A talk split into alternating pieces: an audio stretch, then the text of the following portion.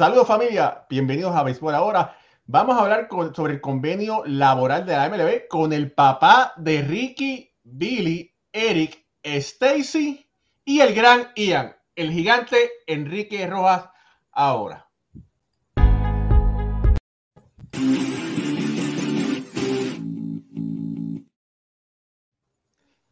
Saludos familia, mi nombre es Raúl Ramos, bienvenidos a otro programa más de béisbol entre amigos por aquí, por béisbol ahora. Tenemos de invitado a un gigante del béisbol latinoamericano y de grandes ligas, el señor Enrique Rojas. Bienvenido Enrique, me acompaña Jorge Colón Delgado y Alfredo Ortiz desde Puerto Rico. Saludos a los tres, eh, a Jorge que lo conozco personalmente, hemos compartido mucho, sobre todo en los eventos que se han hecho en el Hiram Bithorn de, de béisbol, que no solamente tiene que ver con Serie del Caribe, grandes ligas, los Expos, clásico. Y saludos también a Alfredo y a ti, Raúl, que no hemos compartido personalmente, pero con esta nueva facilidad que tenemos los seres humanos de crear lazos a distancia, sobre todo a través de las redes sociales. No es que yo sea un amante de las redes sociales, pero tengo que admitir que han venido a darnos una herramienta, incluyendo esta que tenemos ahora mismo, de conectarnos fácilmente y de incluso irnos como vecinos, conocernos personalmente. Sí, oye, ¿y cuántas conferencias de prensa por Zoom hemos estado? O sea, mira, mira Enrique aquí, mira Alfredo acá, mira Fulano, mira Vengano. Pero eso es así, eso es increíble la tecnología. Pero Enrique, para empezar, todo el mundo está con los pelos para arriba porque pensaban que, el cierre patronal terminaba hoy y no al contrario. Día 43 del cierre patronal, finalmente los dueños y la unión de jugadores se reunieron por Zoom, no se vieron cara a cara, todavía hay mucho, mucha sangre en el río, se reunieron por Zoom y eh, los dueños le hicieron una propuesta. Los jugadores, la unión no estuvo muy contenta. Eh, ¿Qué te parece esta, esta novela de, de Televisa, Enrique?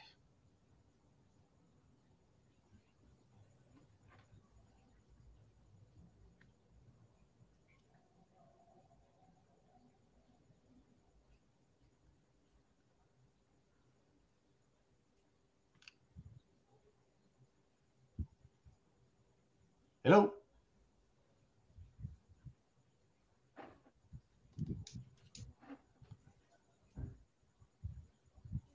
Enrique, ¿me copias?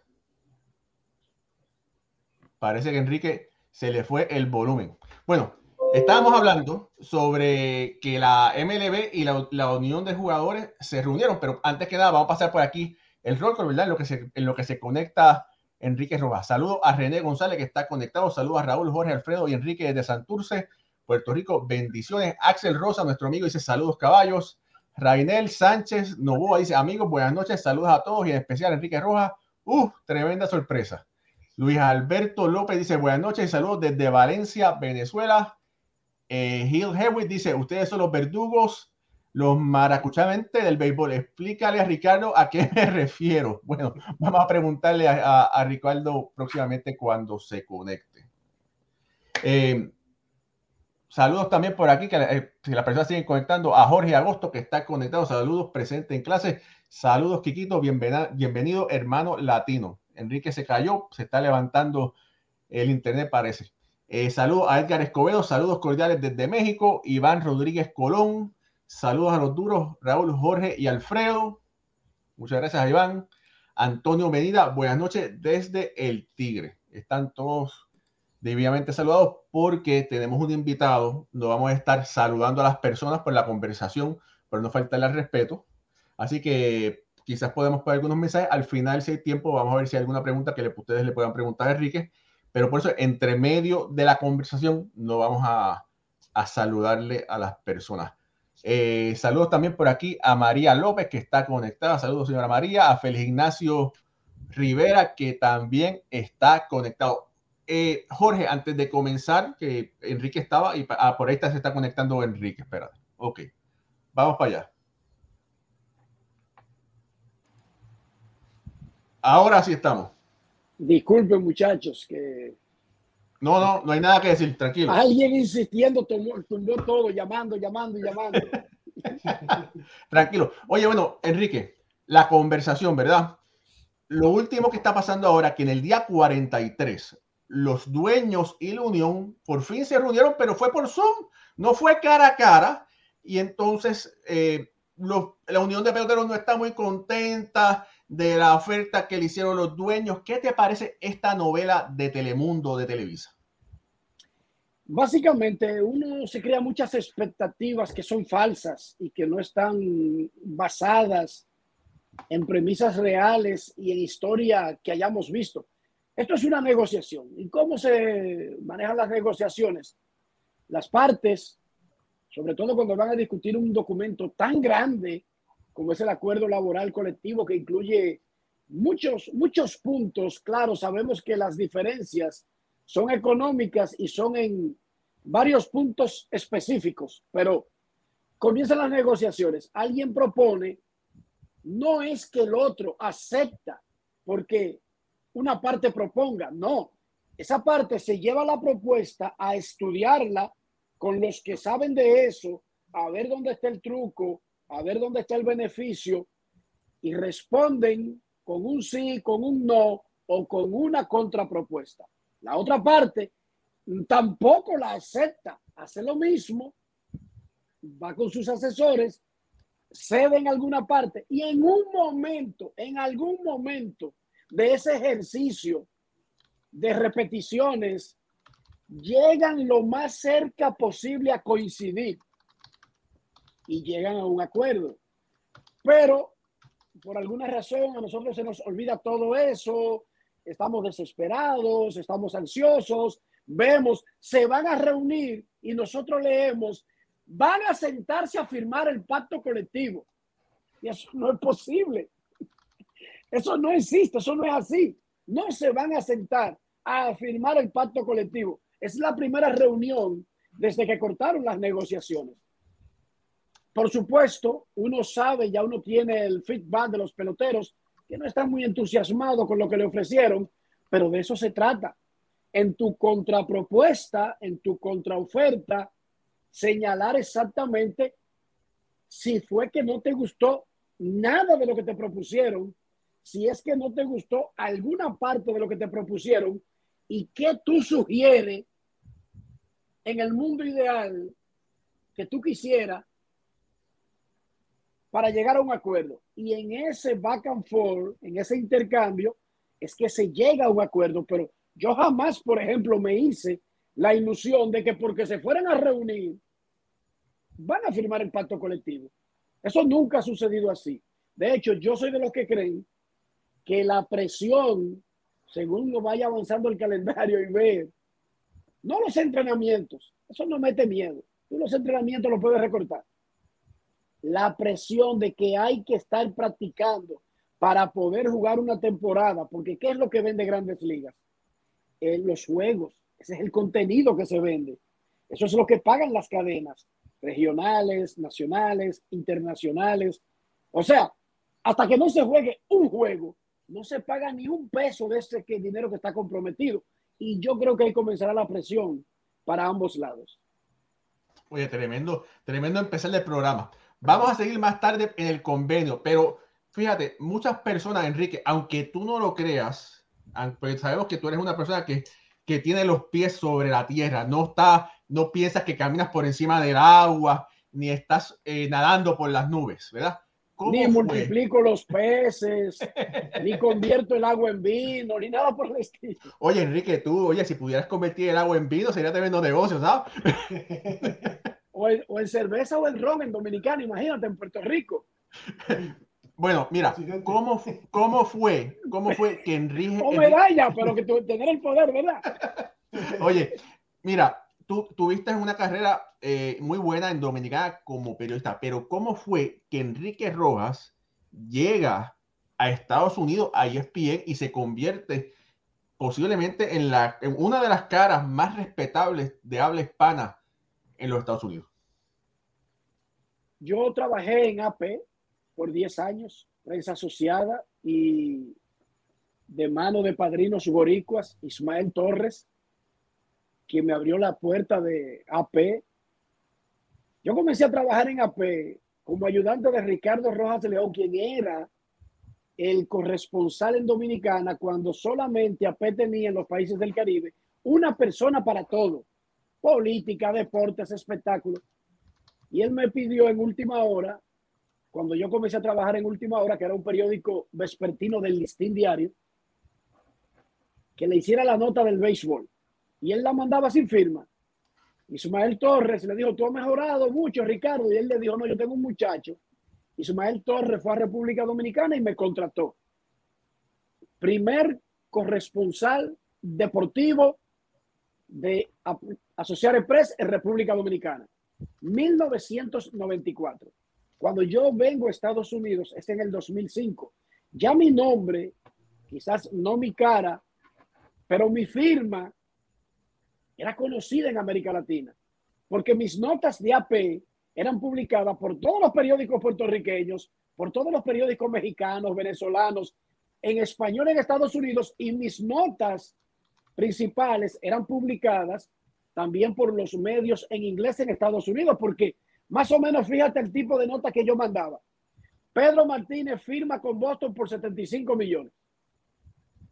Sammy Sosa cerca de una extensión con los cachorros fallece tal pelotero activo en un accidente catastrófico y ese tipo de cosas, ¿entiende? Por lo tanto, mi firma, no mi cara, me precedía.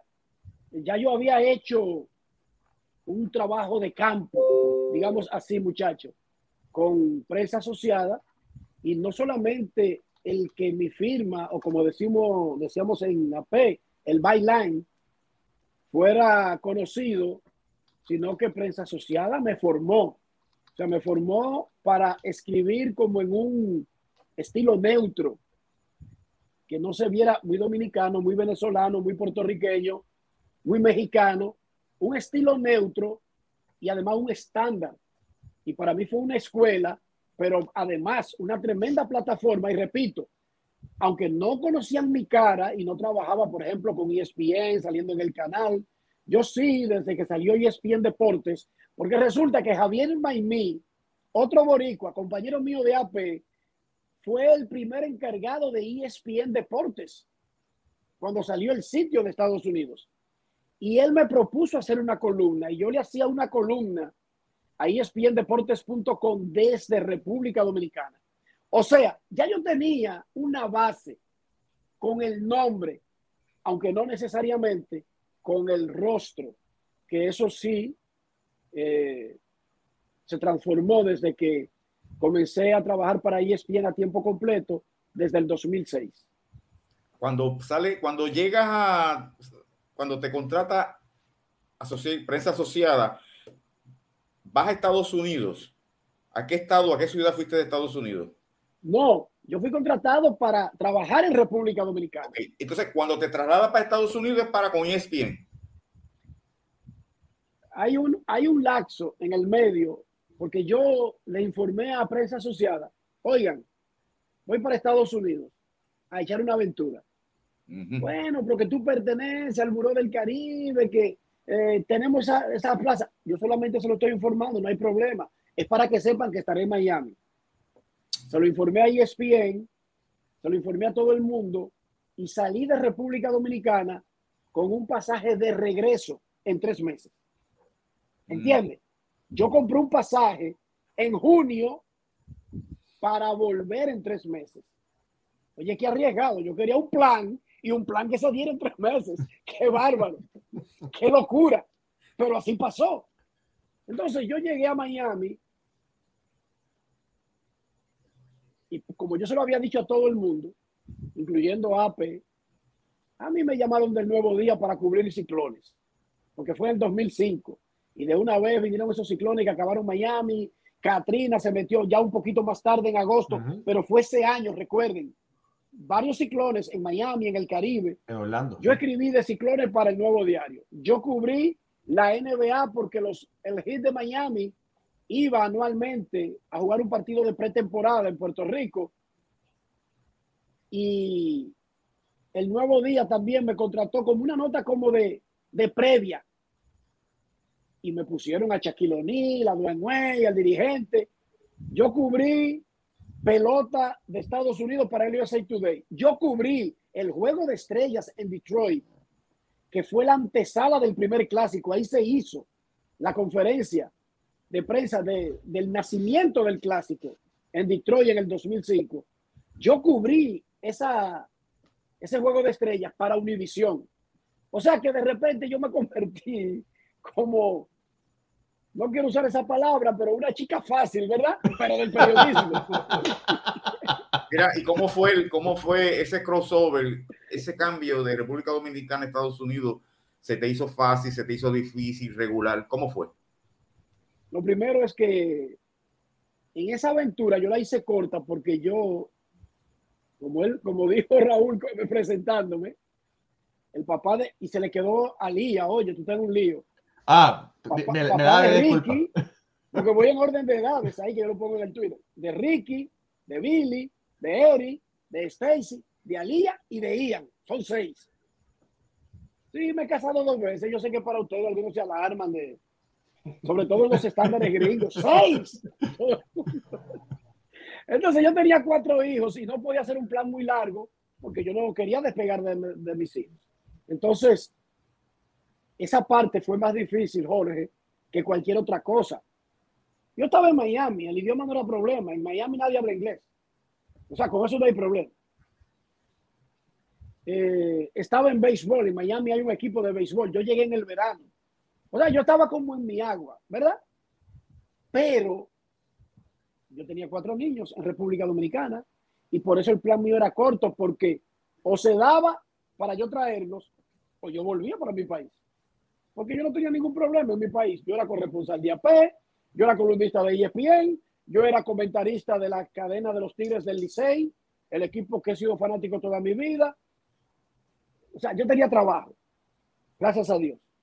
Yo tenía otras cosas. Yo quería, si tú quieres jugar en la Liga de España, tú tienes que mudarte para España. Tú no te puedes quedar en San Juan ni en Mayagüez. Si tú quieres estar en grandes ligas, tienes que mudarte para Estados Unidos. Porque es que por más peloteros que nosotros tengamos, las grandes ligas no están en Puerto Rico, no están en República Dominicana, no están en Venezuela o México. Hay un equipo fuera de Estados Unidos y está en Canadá, o sea, ni siquiera está en Latinoamérica. Por lo tanto, yo quería, además de que yo venía normalmente a cubrir juegos, entrevistas para televisión, no, yo quería como cubrirlo diario, en un básico y esa era una de las razones por las que yo me fui. Fue difícil, Jorge, especialmente por la atadura que dejé, pero en octubre ya mis hijos estaban en Estados Unidos. Y ya yo había decidido que me iba a quedar en Estados Unidos. Oye, Enrique, ¿en, en qué momento específico, y si hay una persona que, lo, que, que te ayudó en esto, también lo puedes mencionar, el, el béisbol, entonces, ¿verdad? El Major League Baseball fue tu, tu concentración principal, porque sé que si participaste ¿verdad? en centroamericano, hiciste baloncesto, Juegos Olímpicos y otras cosas, pero ahora ¿verdad? nos lleva este programa es béisbol ahora, así que el béisbol cuando se convierte entonces en tu, en tu pasatiempo principal y si hay una persona que, que te ayudó ¿verdad? a tomar esta decisión y a estar como estamos en el día de hoy. Yo tomé la decisión de que quería ser yo no quería ser reportero de televisión ni de radio. Yo quería ser escritor de béisbol. Yo leía los periódicos y veía esas notas, no solamente de AP, de UPI, recuerden. United Press. De United Press Internacional, recuerden. Eran buenísimos escribiendo de béisbol. yo decía, wow, como estos tipos escriben. No es que te dicen, Barry Bond batió un horror en la novena entrada, los gigantes de San Francisco le ganaron a fulano, bla, bla. No, yo me refiero a esas notas donde eh, Barry Bonds estaba tenso. La noche estaba, la noche estaba eh, caliente. Había fallado en los últimos ocho turnos y estaba pensando qué debías, ese tipo de notas. Y yo a los seis o siete años, cuando yo comencé a ver que los carajitos con los que yo jugaba pelota se ponían grandes y fuertes y yo seguía igual de chiquito, yo dije, bueno, el camino tiene que ser por otro lado. Escritor. Sí, porque yo me di cuenta temprano. A los seis, a los siete éramos iguales. A los ocho, hermano, a los 11 y a los 12, esos muchachitos se ponían así y yo seguía igualito. Yo dije, que hay algo raro, porque yo bateaba más que ese. Sí, pero mira ahora, ya los 12 comienzan a verlo incluso para ser prospectos, ¿sí o no? Y el que se quedó chiquito, se quedó chiquito. El que no es pelotero ya se da cuenta ahí. Y yo comencé a enamorarme de escribir y yo siempre, lo único mío es el béisbol. Lo que pasa es que cuando yo entro a AP y AP me mete en el equipo de cubrir Juegos Panamericanos, Juegos Olímpicos, yo no puedo estar restringido a un deporte.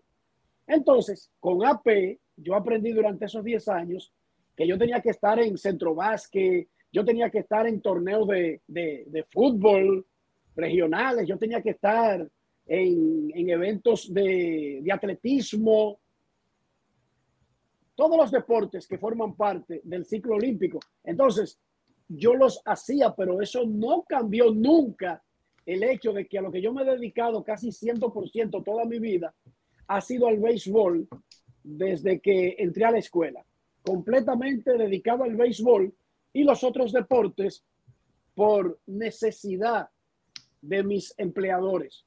En República Dominicana, AP, pero también después ESPN, porque yo he cubierto otros deportes ocasionalmente cuando ha sido una urgencia para ESPN.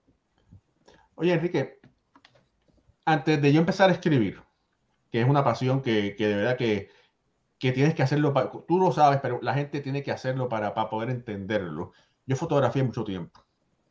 Y en el momento que yo me di cuenta, como, como el momento que hice los americanos, el a moment, fue cuando ya yo escritor estaba sentado en una en el salón de conferencia de City Field, esperando que, no me acuerdo quién iba a venir, eh, y en ese momento yo miré para el lado y me di cuenta toda la gente que estaba ahí al lado, nada, esperando que viniera, y fue como, como dije, wow, estas son las grandes ligas. Estoy, Pensando así, ¿verdad? Y entonces, eh, gracias a papá Dios, recibí mi credencial de BBWA y uno dice, wow, estas son las grandes ligas. Cuando, cuando tú llegaste acá, ¿cuál fue ese momento, o, antes, que, que fuiste a un parque de grandes ligas y tú pudiste decir, wow, mi sueño era escribir de, grandes, de béisbol de grandes ligas? Y te diste en ese momento cuenta que lo lograste. 1995 fue un año especial para mí. Yo recuerdo el abuso ese de Puerto Rico en la serie del Caribe debido a la huelga que pudieron armar el Dream Team y que le ganó a todo el mundo, incluyendo esos dos juegos contra República Dominicana que tuvo uno de los mejores equipos de la historia que no son el Dream Team. Pero la gente no lo recuerda porque lo de Puerto Rico fue tan abusivo que nadie recuerda que el equipo de Dominicana tenía a Pedro Martínez, a José, Rijo, a, Raúl Bombesí, a un equipazo, un super equipazo. Claro, ante la novela de Puerto Rico, dime tú, quedaba todo oscurecido. Y entonces, ese mismo año, después de la Serie del Caribe, yo cubrí entrenamientos cuando finalmente se resolvió el problema de la huelga y fui al Yankee Stadium. Entonces, yo me dejé impresionar por el Yankee Stadium. Porque si tú vas al estadio y solamente sigues juegos, tal vez no te va a impresionar tanto. Pero como yo me crié leyendo historias profundas de béisbol, en mi mente yo tengo a Beirut, a, a Mickey Mantle, y soy de los Dodgers, ojo, para que lo sepan siempre he sido fanático de los Dodgers, porque yo creía que Licey y Dodgers era lo mismo en, mi niñez, porque usaban los mismos peloteros. Y yo creía que los Dodgers era una sucursal de verano del Licey. Oigan eso. los mismos colores. No, los mismos colores, los mismos peloteros. Sí, sí, sí. Yo veía a Steve Garvey, a Rosey, a Con la Sorda. Sí. sí, a todos ellos. Y después lo veía ya, yo decía, es una sucursal del Licey. ¿Lo entiendes? Entonces, yo llego al Yankee Stadium y por todas las historias que yo he leído me dejo impresionar. Y yo ahí yo dije, estas son las grandes ligas, pero en el 95 yo visitaba los estadios de grandes ligas para escribir para República Dominicana. ¿Entiendes? O sea, haciendo el mismo ejercicio, pero no necesariamente para un medio de Estados Unidos. O sea, yo estoy escribiendo desde el principio de los 90 para los periódicos dominicanos. Y escribiendo desde República Dominicana sin nunca haber ido y cubriendo eventos locales, la liga invernal y todo eso, y entrevistando peloteros de grandes ligas sin haber ido a grandes ligas. Y mi primera vez fue en 1995 y después yo pensé, yo debí comenzar por un estadio como más suave, ¿no es verdad? Sí, porque tú comenzabas, por ejemplo. La barra estaba muy alta. Sí, tú comenzabas en cualquier estadio. No voy a usar uno para no faltar el respeto a nadie. Y se el, te va el, el, de Miami, el de Miami, sí, el de Miami. No, porque era el 95. Sí, ya, ya, era, era el, el, el, el, el Wisenga que le decían, ¿verdad? No, no, oye, se llamaba Pro Player. Pro Player, Pro player. Después Dolphin Stadium. Después le pusieron Dolphins Stadium. Después Joe Ruby Stadium. Joe Ruby. Después se llamó, además de Pro Player, Joe Ruby, dos veces Dolphin. Eh, eh, Marlins nunca se llamó. Marlins porque nunca ha sido los Marlins. Ahora se llama Hard Rock y lo cambiaron por completo. Pero esa fue mi primera impresión, el Yankee Stadium 1995. Pero yo me dejo impresionar por todo la información que yo tenía del parque y del equipo que jugaba ahí. Ahora bien, ¿cómo eh, vamos a, imaginarnos que estamos en la, temporada de grandes ligas? ¿Cómo es un día? La rutina de Enrique Rojas, un día de béisbol donde él va a trabajar en una transmisión de ESPN. ¿Qué tú haces desde por la mañana hasta que te acuestas? Ojo, que hiciste una aclaración, el día que hay transmisión, por ejemplo, yo he hecho muchos juegos, que soy el reportero de campo del domingo de grandes ligas, y es diferente a un día normal cuando yo simplemente voy a escribir o voy a grabar un reportaje, porque la dinámica del juego del domingo de grandes ligas, primero tiene una reunión el miércoles de producción. Este domingo tenemos Yankees contra Boston, vamos a enfocarnos como este es el primer domingo de grandes ligas y no ha habido encuentros entre esos equipos antes, solamente el del viernes y el sábado, vamos a enfocarnos en lo que pasó viernes y sábado, la historia de los dos equipos, una reunión el miércoles por teléfono. Luego el domingo hay una reunión al mediodía de producción. Se quitaron algunas cosas, se agregaron otras, pasó esto el sábado, pasó esto el viernes, vamos a agregar esto, tenemos un audio de fulano sobre el pelotazo que le dieron, de la pelea que yo vi.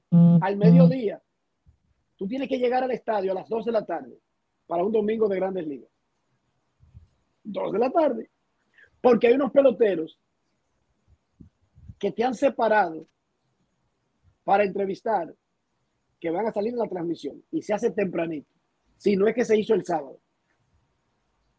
Prepararte para el juego, comer, seguirte preparando para el juego, recibir las cosas que se quieren, porque ya que tú estás ahí, no solamente va a ser el juego, tú vas a salir en Sports Center, tú vas a salir posiblemente en otro de los shows de ESPN, en Radio Fórmula, etcétera. Son, es una agenda. Y tú vas a salir antes en béisbol esta noche, que es el programa que precedía la transmisión. Entonces, el juego del domingo conlleva una dedicación que comienza como a las 11 de la mañana y el juego es a las 8 de la noche. Saquen sus cuentas. ¿Y después del juego? Después del juego, el, el protagonista del día, reportaje para Sport Center, para otras cosas, y en mi caso, entonces subir para el palco de prensa a escribir. Hay una cosa, una pregunta, Enrique. La, cuando, tú, eh, cuando, la, el, el, cuando tú escribes una nota y te hace falta algo histórico, ¿tú la buscas tú mismo o te la proporcionan? ESPN tiene uno de los departamentos de, de apoyo más efectivo y grandioso que se puede tener. Claro, ahora casi todo el mundo los tiene, que se llama Stats and Info. Okay. Stats and Info tiene un sistema interno que solamente para béisbol siempre hay dos personas 24 horas al día. Y cuando un juego, cuando comienzan los juegos, por ejemplo, desde las 2 de la tarde, ya hay cinco, seis individuos, siete, ocho, trabajando, dándote información en un canal de Slack de forma consecutiva, instantánea y en el momento, y tú puedes preguntar y te responden casi instantáneamente. Las cosas que no tenemos en nuestro propio banco, tenemos el banco de Elias Sport Bureau, que le da el servicio también, además del propio que tiene ESPN. Por lo tanto, una persona, sin importar el deporte, que vaya a cubrir un juego con ESPN, a veces se abruma por lo que yo podría llamar el exceso de información. Mm. De tú, porque, ojo, no tener información es muy malo, pero a veces si la información es muy abundante, si alguien no tiene la, eh, el know-how de cómo, de que ya está acostumbrado, no va lo importante y quizás pierde tiempo con cosas irrelevantes. ¿Entiendes?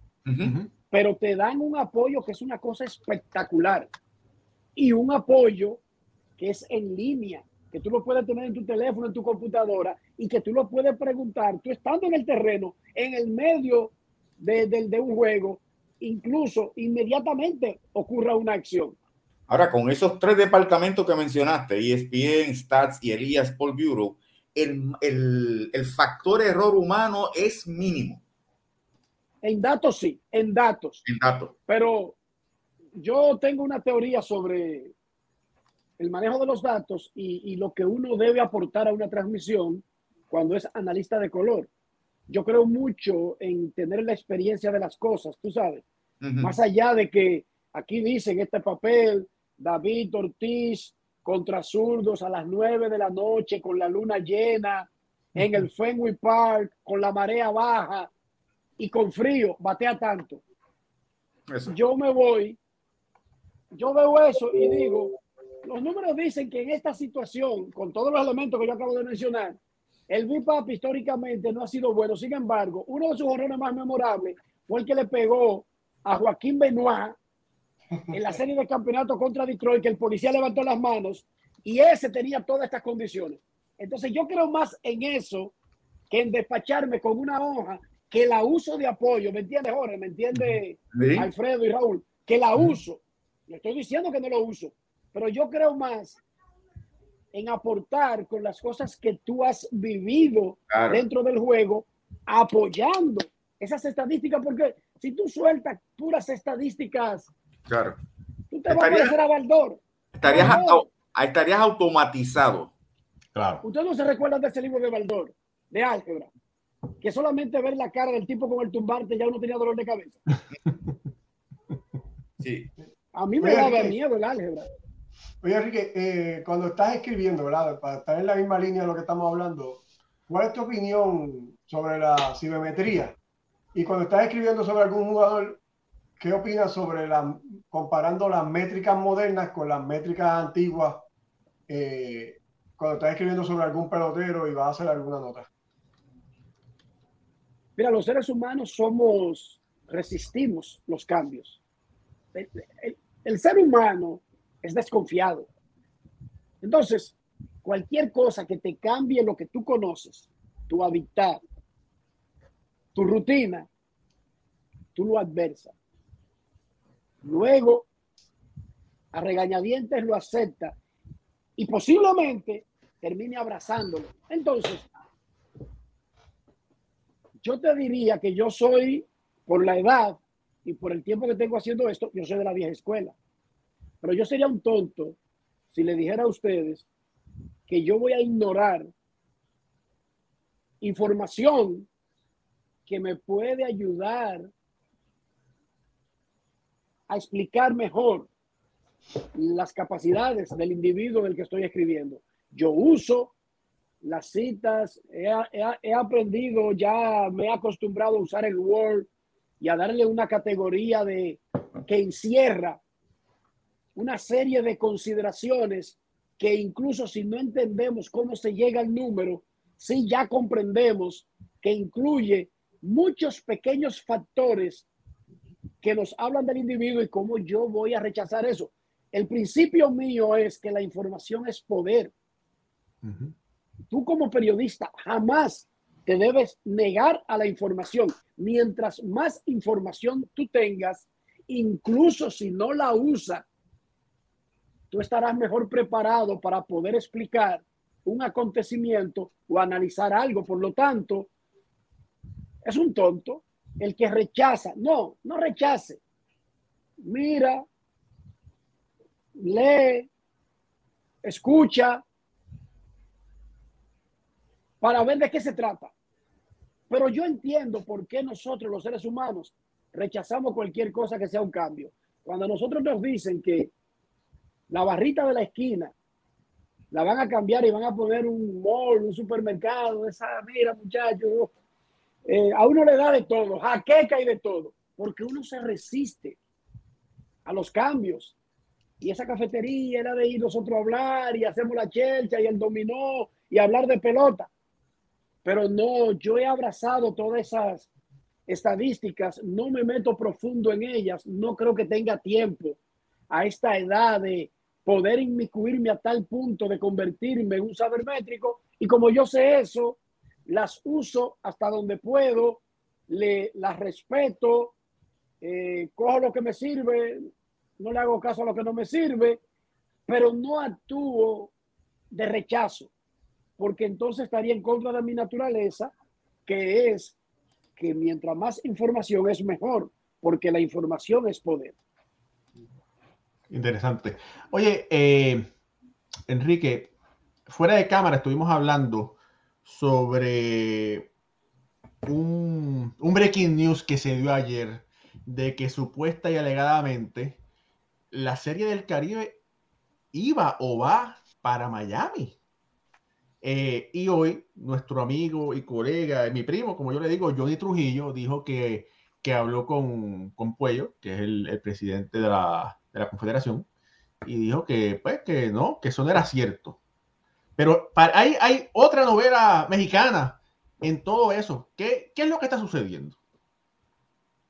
Sí hay, la, sí existe la probabilidad de que la Serie del Caribe vaya a Miami después del 2023. O sea, podría ser 2024 o 2025 o 2026.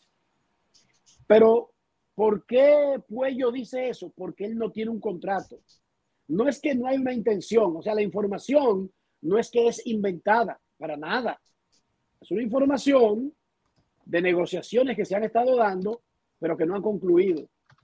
¿Por qué no han concluido? Porque están amarradas a fuerzas que no controlan ni la gente que la quiere montar en Miami, ni la confederación. Recuerden que todo este universo del béisbol está amarrado y tiene un cordón umbilical que va directo a Park Avenue. Va directo a la oficina del comisionado de grandes ligas. Entonces, ahora mismo se está discutiendo el convenio laboral colectivo y ese convenio es el que le da la creación, es el que le da carácter oficial a un evento que se llama Clásico Mundial de Béisbol, que por la pandemia tuvo que ser pospuesto. Entonces, el nuevo convenio va a dictar cuándo reiniciaría el clásico. Y recuerden que el último clásico ya está montado y Miami es sede de, de, tres rondas. Ronda regular, semifinal, final, de todo en Miami sede. Y va a depender cuándo en el convenio laboral colectivo caiga el clásico para poder entonces encajar la serie del Caribe en un año que no sea del clásico. Por eso el licenciado Pollo Herrera y también lo haría Ron Manfred. Fíjate que uno dice, Grandes Ligas podría ir a República Dominicana en el 2026. Y lo publica ESPN y lo publica aquel. Y Grandes Ligas callado. Y el, la, la, oficina y la Asociación de Peloteros callado. Cuando ellos hacen un anuncio? Cuando firman todos los contratos. ¿Entiende? Y la noticia no era mentira. Pero ellos oficialmente no tienen un evento hasta que no tengan contratos.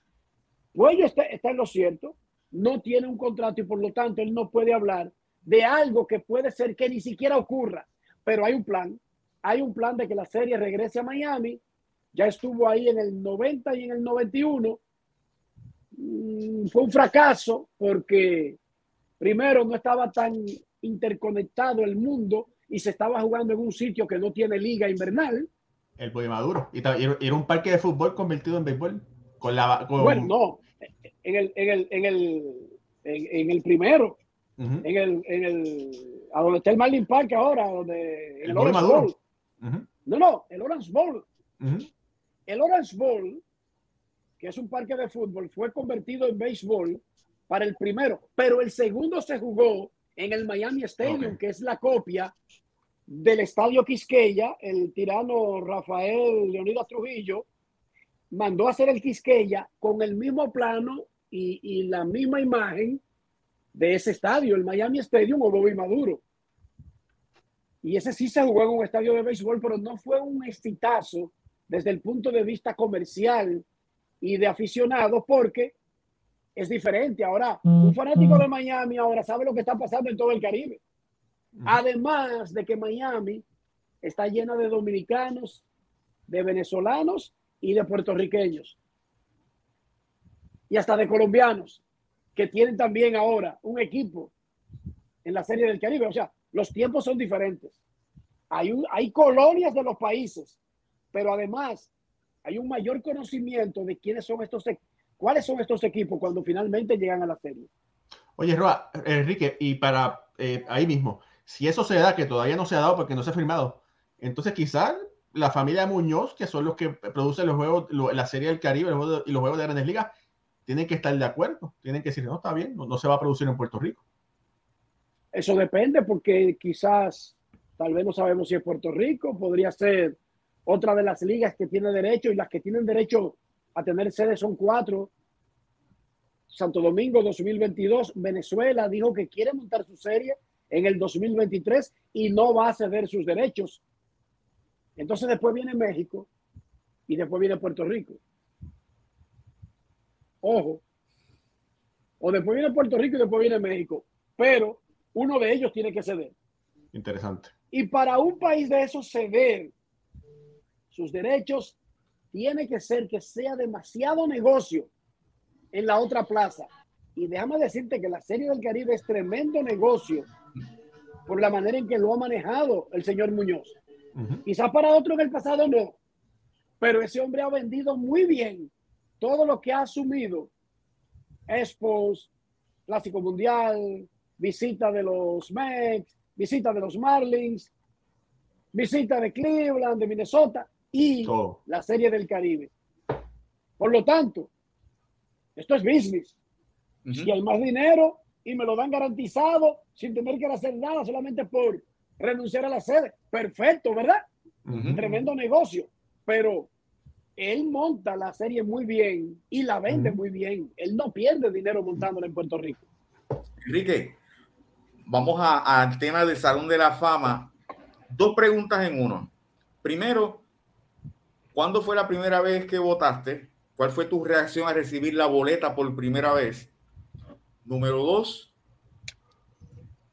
ellos te envían una papeleta solamente sin información. La información la tienes que buscar tú. ¿Y en qué, en qué tú te basas para tú emitir tu voto? Buscar data, tu mente. Explícanos ese proceso entero. Lo primero es que para tú ser votante de, del Salón de la Fama, tienes que tener 10 años como miembro de la Asociación de Escritores de Béisbol de América. Y por lo tanto, no es una sorpresa cuando tú te conviertes en elegible, porque tú estás desesperado contando los años. En el caso mío, oye, en el caso mío, yo iba contándolo. No me preguntes. No, porque otros dirán otra cosa, pero yo no, pues yo no, yo soy dominicano. Yo, que me dejen votar al Salón de la Fama a mí, yo pensando en República Dominicana. Pero hermano, a mí me daban temblores nada más de pensar en algo así. Y yo conté cada año.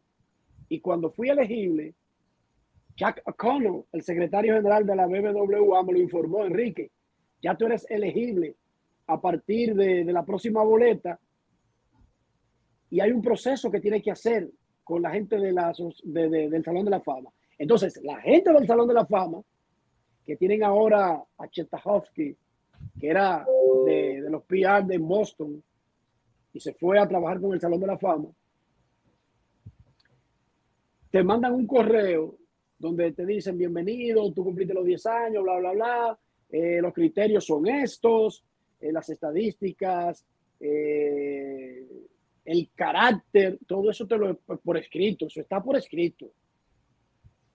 Te explican el proceso, la boleta es en papel, con un sobre que ya tiene un sello de devolución, o sea que tú no tienes, si a ti te la falsifican, no vale porque tú no puedes comprar un sello y mandarla.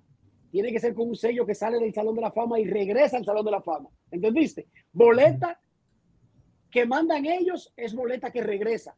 No hay boleta que lleguen con un sello comprado por ti en un correo. Eso no existe.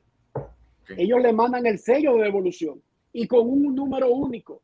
La boleta mía tiene un número único que no tiene que ver con el número que yo soy de la asociación. Entonces, te mandan la boleta. La boleta viene acompañada de una documentación donde están los votos anteriores, los tiempos que tienen estos candidatos en la boleta. No hay estadísticas porque se supone que tú llegas a esa categoría de poder ser jurado porque tú vives del béisbol y porque tú cubres el béisbol y porque tienes 10 años siendo miembro de la asociación. Porque tú puedes perder la elegibilidad de la asociación simplemente por dejar de cubrir pelota. La asociación tiene unos criterios para mantener tu tarjeta y por lo tanto los 10 años. Y ellos te dan el apoyo sobre las consideraciones que tú vas a usar. Los números, eso es a tu criterio considerando las estadísticas de los que ya están, de las posiciones, porque varían las estadísticas que tú quisieras de un torpedero a las que quieres de un primera base, eso es normal, eso lo sabe todo el mundo, o de un catcher. Está también el valor de muchísimas cosas que pueden tener peloteros que no necesariamente lo refleja el volumen de sus estadísticas. El que mira los números de Sandy Koufax, para poner un ejemplo, o quizás de Roy Halladay, un reciente. No se impresiona tanto si no lo vio lanzar.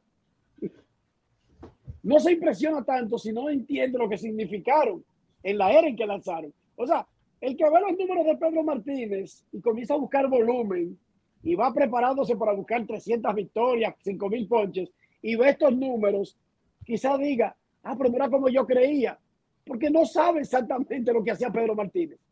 Y se supone que el que llega a ese punto sabe eso. Luego es tu criterio.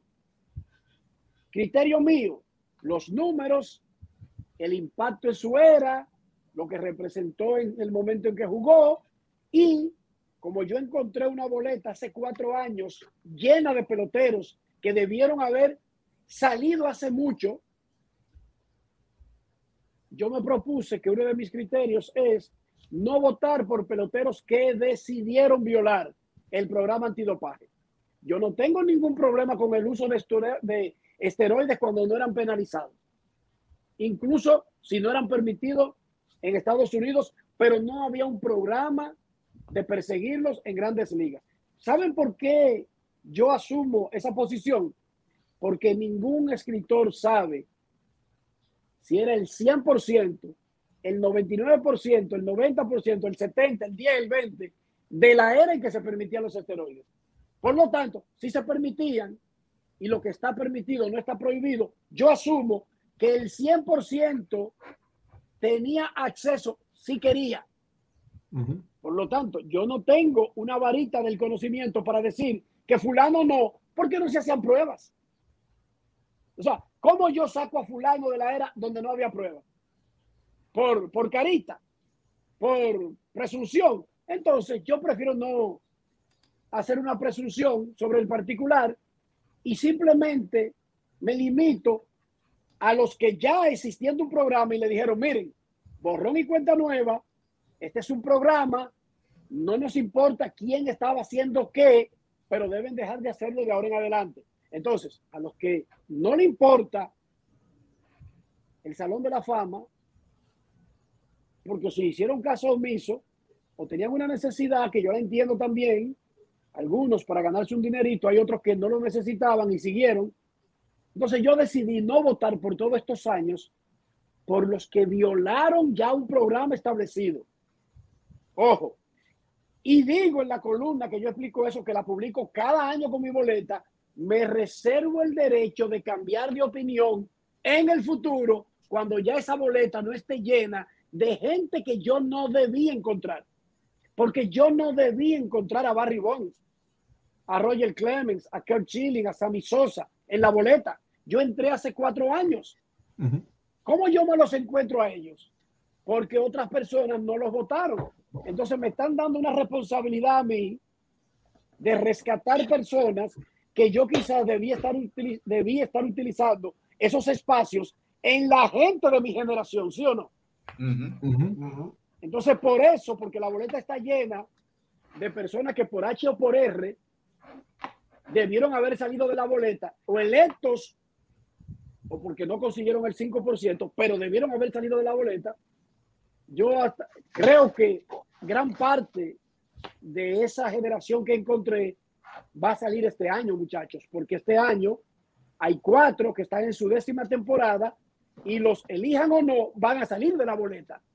Y son Bonds, Clemens, Chilling y Sammy Sosa. Van a salir de la boleta. Pero básicamente esos son mis criterios. Los números, el impacto en su era, lo que significó para el juego y por ahora que no violó un programa de dopaje. Ojo, no confundan que usó esteroides, que la cabeza se le puso grande. A mí no me importa nada de eso. Porque el que debía prohibir eso no lo prohibió.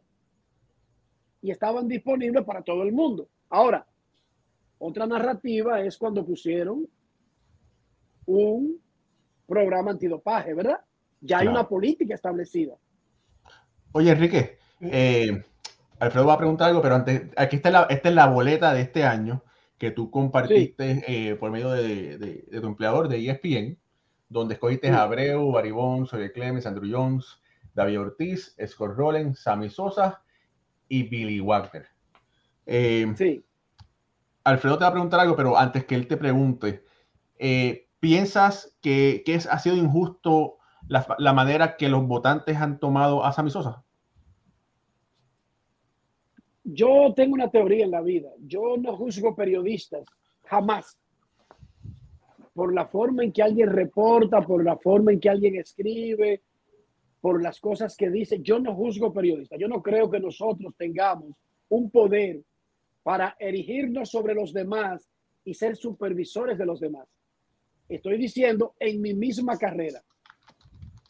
Al mismo tiempo, yo no juzgo a los votantes yo veo boletas vacías, vacía, y yo digo, wow, yo en Herrera, en la parte oeste de la capital dominicana, soñando con que me dejaran entrar alguna vez a un press box de un estadio.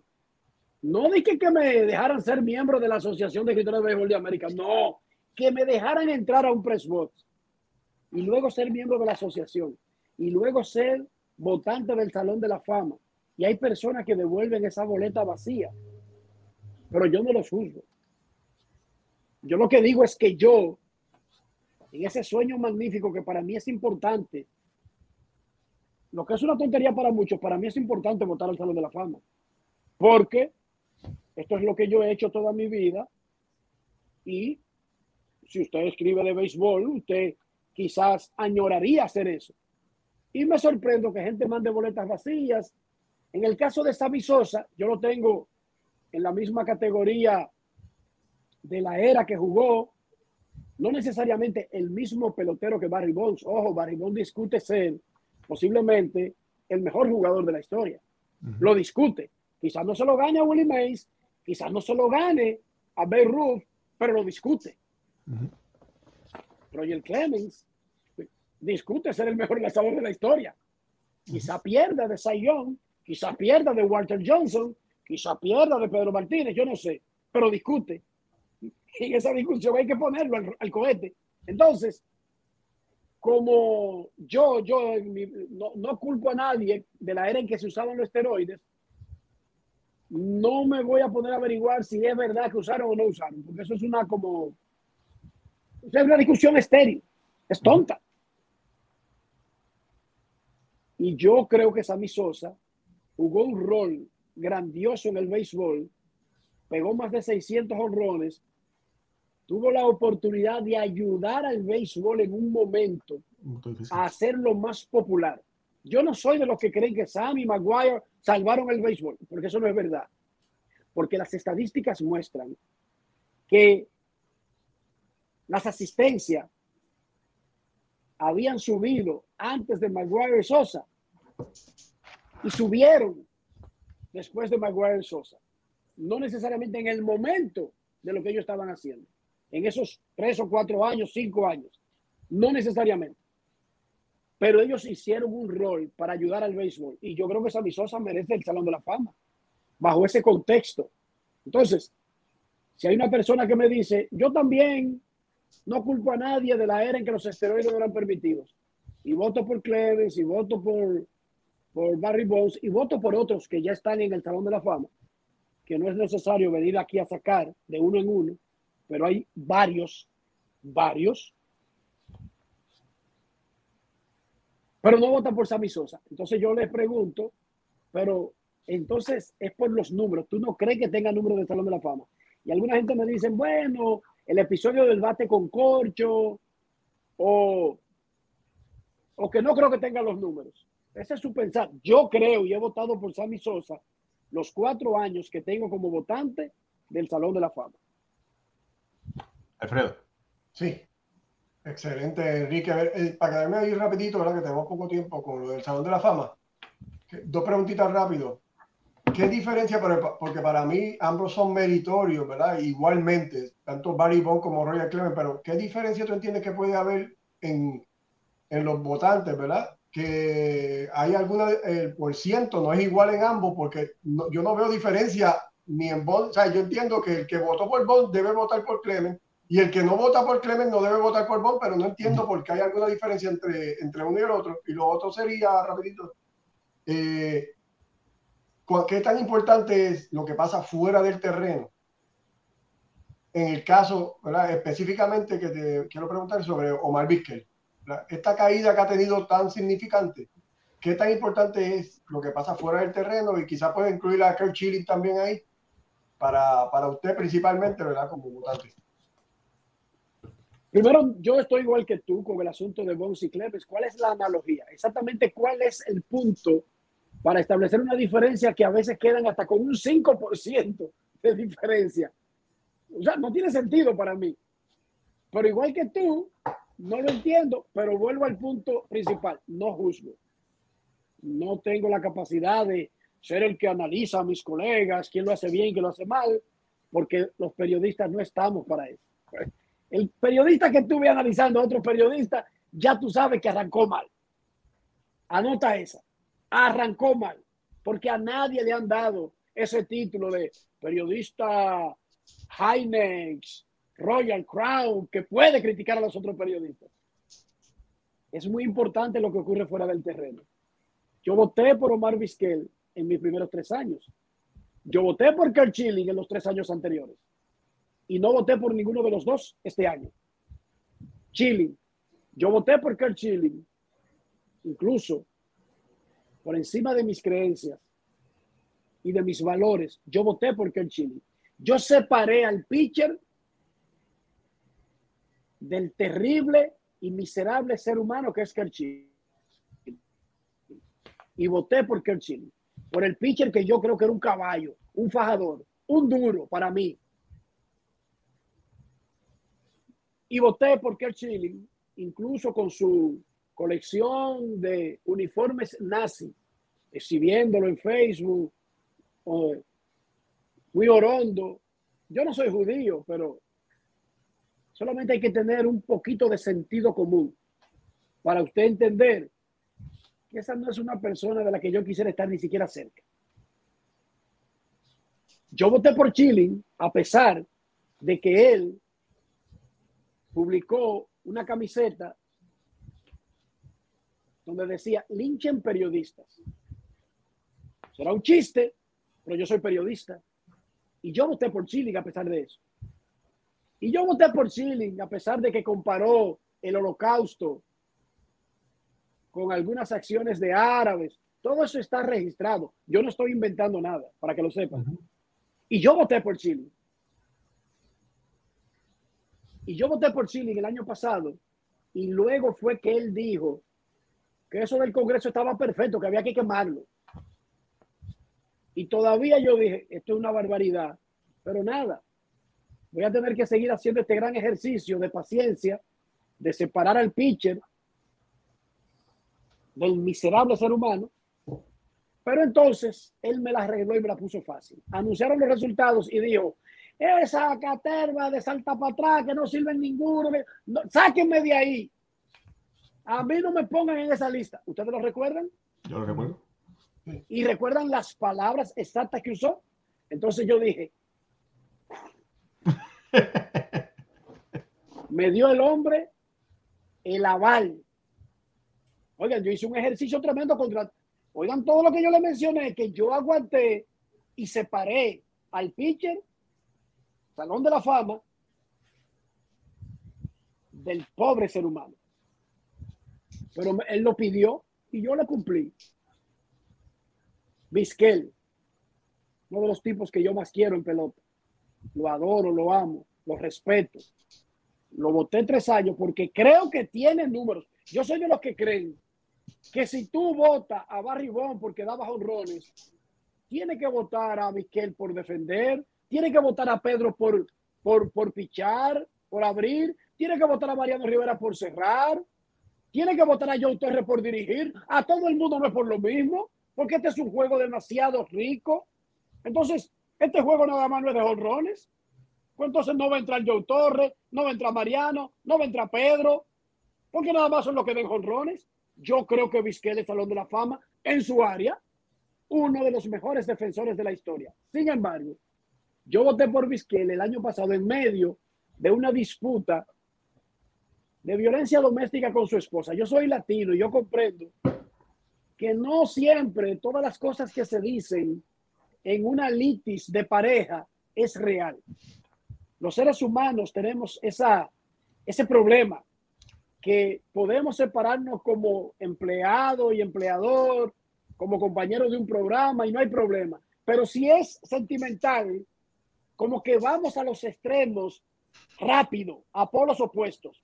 Y lo que era muy bonito es muy feo. Entonces, yo sabiendo eso, no me cojo como hasta que no me enseñen los papeles, todos los chismes que yo oigo de líos de pareja. Pero en el proceso, a Vizquel le hicieron una demanda por acoso sexual a un muchacho autista. Yo soy padre de seis hijos. Cada vez que yo voy a evaluar algo que tenga que ver con niños, y para mí un niño con autismo es un niño, sin importar el calendario que ustedes me señalen, 22, 23, 24, 25, yo no tengo que ver con eso. Para mí, un muchacho con cualquier grado de autismo no tiene la edad que señala su documento. ¿Entienden el punto? Entonces, esa acusación es grave. Está en una corte, pero también Grandes Ligas tiene una investigación particular que dependiendo de lo que arroje podría o limpiar a Vizquel o expulsarlo de por vida y declararlo inelegible del béisbol. Entonces, si yo tengo una boleta donde la gente permanece 10 años, ¿qué prisa tengo yo en medio de eso, sabiendo que puede suceder lo que le acabo de decir, porque pasó tres veces en el 2021? ¿Lo recuerdan? Roberto Alomar declarado inelegible. El ex manager de los Mets de Nueva York. Inelegible también. Y coach de picheo de los angelinos declarado inelegible el ex gerente general de los Mets, declarado inelegible. Una lista que ha sido usada pocas veces en grandes ligas. Y eso está pendiente de que ocurra o que no ocurra. Entonces, yo prefiero tomarme un bye, un descanso, un alto, un tiempo para ver lo que ocurre. Y si ocurre lo que yo quisiera en el mundo ideal, investigación de grandes ligas lo, descarta por, lo descarga por completo, testimonio en la corte muestra que eso no fue así, yo vuelvo y mi, y mi boleta marco Omar Vizquel. Pero ¿cómo me sentiría yo si sucede lo contrario? Yo eso me lo tomo muy en serio. Yo eso me lo tomo muy en serio. Y, y yo soy de los que creen que todas nuestras acciones traen consecuencias y que nosotros como seres humanos debemos aprender a lidiar con las consecuencias de nuestras acciones. Wow. Repito, yo lo escribí, yo no dije que no voy a votar por Vizquel más nunca. No, pero eso está pendiente, muchachos, ahí. Y si se pone peor en la corte, ustedes con una boleta en la mano, díganme. No, no, eh, tienes, eh, de verdad que tienes un, un punto excelente, de verdad que sí. Oye, Enrique, eh, todo está paralizado en, este momento. Todo el mundo está esperando a ver si por fin eh, el, cierre patronal para. Eh, ¿Te gustaría ver el bateador designado en la, en la Liga Nacional? De, ¿Qué te parece? Bueno, no hay mucho tiempo. Ya el programa el programa es una hora, pero esta hora se ha ido tan rápido que yo me voy a sacrificar si, si Ian nos los permite desde extenderlo 10 minutos más, ¿verdad? Porque de verdad que, la, Vamos 10 minutos. la conversación ha estado de verdad que ha estado por la maceta, como dicen en Puerto Rico. El caso el Carlos. Designado. Ah, pero el espérate. Designado primero. Dale, el designado yo soy fanático de los Dodgers, de la Liga Nacional, y se supone que yo debería ser romántico. Pero esto es un negocio, señores. Y le están pagando 40 millones a Matt Scherzer. Y le pagan 30 millones a, Clayton Kershaw. Y uno está preocupado cada vez que esos tipos agarran un bate, por cómo hacen swing, por cómo se tiran al piso, por cómo corren a primera, cómo tienen que correr si dan un batazo entre los canales. No, por Dios, yo no creo que eso sea necesario. Además que no ayuda al juego. Masahiro Tanaka, no sé si recuerdan, se lesionó dos veces por lanzar en juegos de la Liga Nacional, corriendo.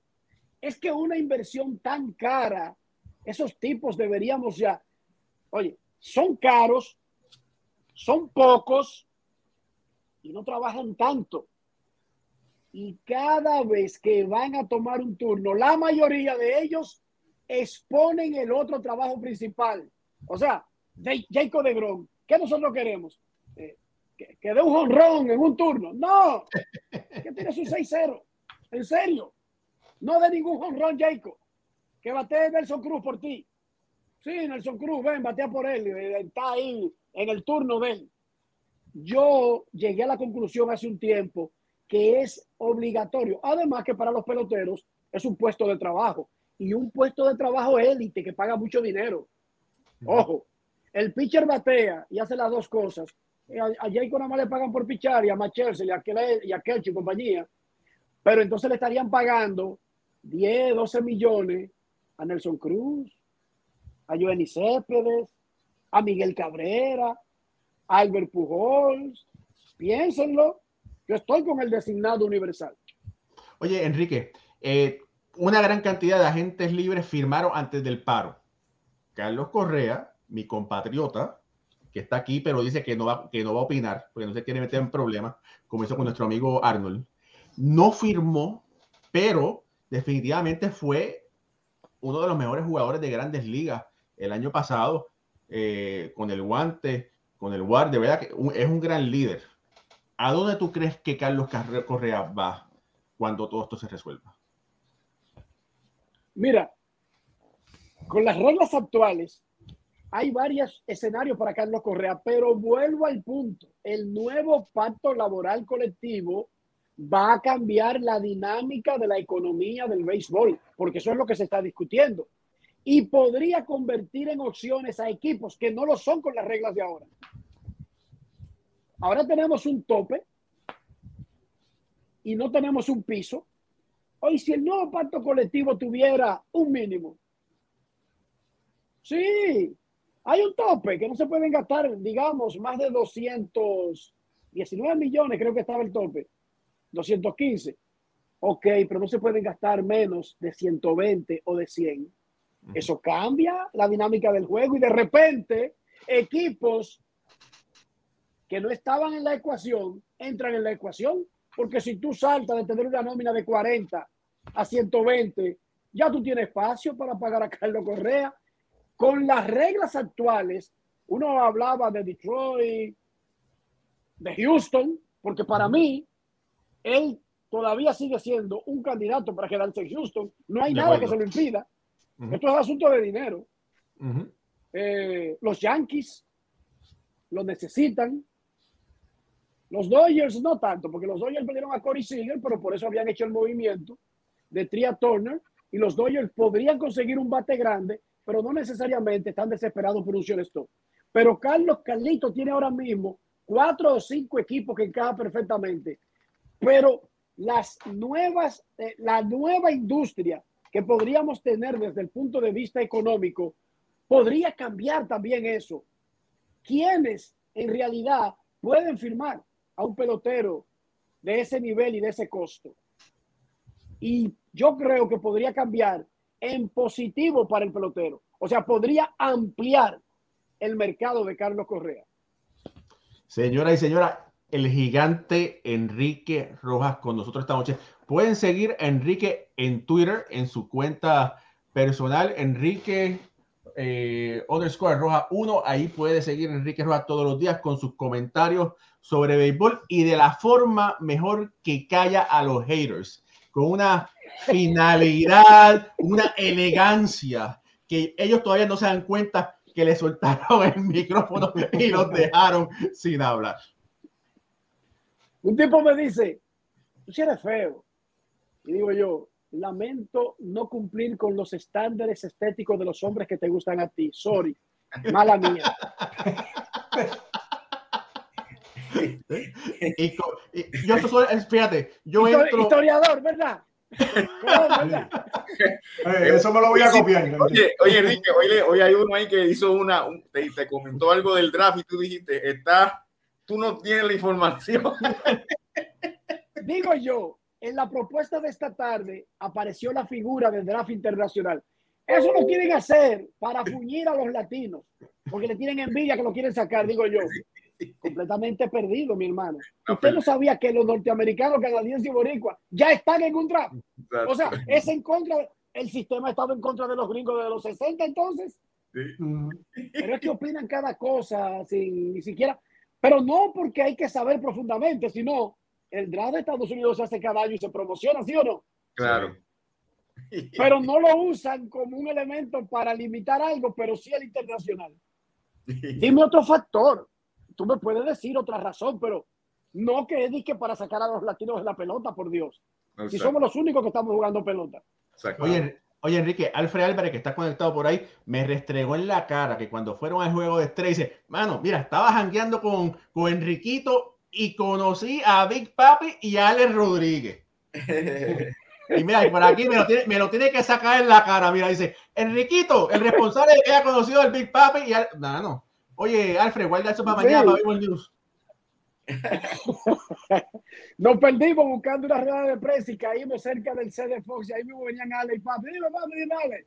Y nos saludamos y entonces nos fuimos por el sitio después. Bueno, de verdad que familia ha sido un gran programa.